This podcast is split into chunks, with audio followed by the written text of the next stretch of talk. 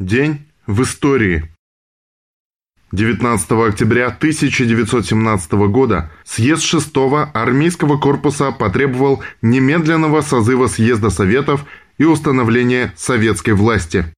В этот же день 1917 года конференция Советов рабочих и солдатских депутатов Петроградской губернии, состоявшаяся в Кронштадте, приняла резолюцию об отказе в поддержке Временному правительству и о борьбе за власть Советов.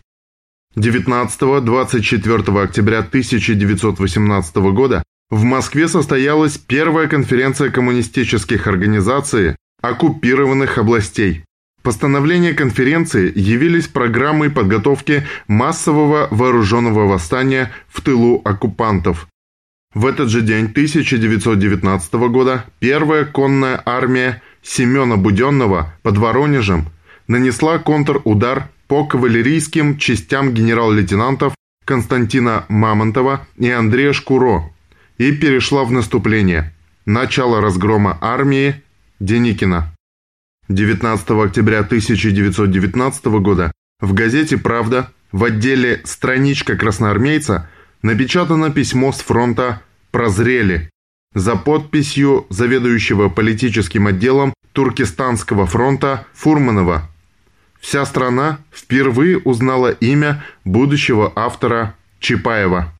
В этот же день 300 комсомольцев Москвы выразили желание добровольно отправиться на Южный фронт.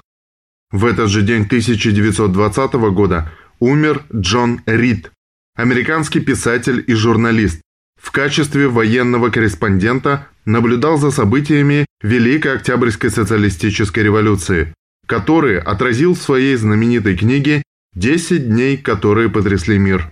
Участвовал в создании Коммунистической партии США 1919, был членом исполкома Коммунистического интернационала, похоронен у Кремлевской стены. 1941. Битва за Москву. Москву будем защищать. 19 октября 1941 года в ходе Великой Отечественной войны Государственный комитет обороны принял постановление о введении осадного положения с 20 октября в Москве и прилегающих к ней районах. Цитата. Государственный комитет обороны.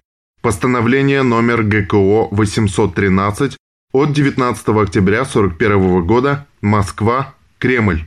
Сим объявляется, что оборона столицы на рубежах, отстоящих на 100-120 километров западнее Москвы, поручена командующему Западным фронтом генералу армии Жукову, а на начальника гарнизона города Москвы генерал-лейтенанта товарища Артемьева возложена оборона Москвы на ее подступах, в целях тылового обеспечения обороны Москвы и укрепления тыла войск, защищающих Москву, а также в целях пресечения подрывной деятельности шпионов, диверсантов и других агентов немецкого фашизма Государственный комитет обороны постановил Первое.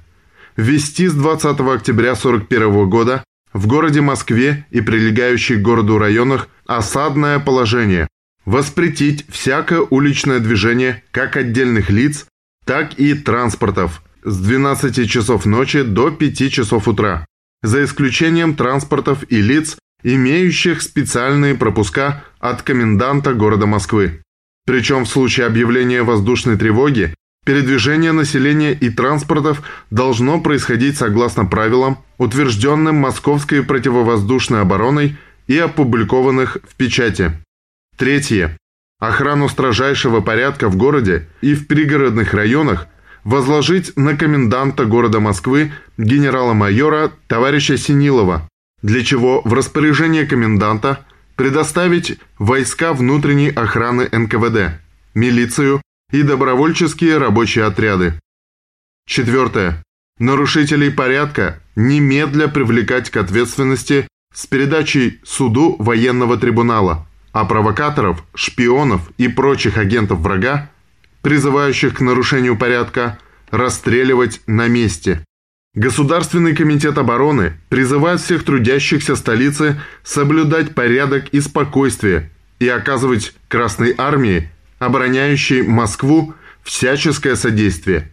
Председатель Государственного комитета обороны Иосиф Сталин. Конец цитаты. Народные суды в Москве были упразднены, вместо них ввели военные трибуналы. 19 октября 1941 года родилась Жанна Болотова, выдающаяся советская актриса, народная артистка РСФСР, лауреат Государственной премии СССР, коммунистка. Снималась в фильмах «Дом, в котором я живу», «Люди и звери», «Подранки» и других.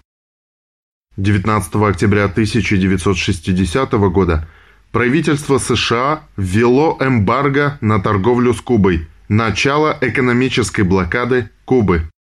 В этот же день 1983 года путчистами расстрелян премьер-министр Гренады Морис Бишоп, взявший курс на социалистическое преобразование, что вскоре привело к вторжению на Гренаду американских войск для ликвидации влияния сил социализма и Кубы в этом государстве Карибского бассейна.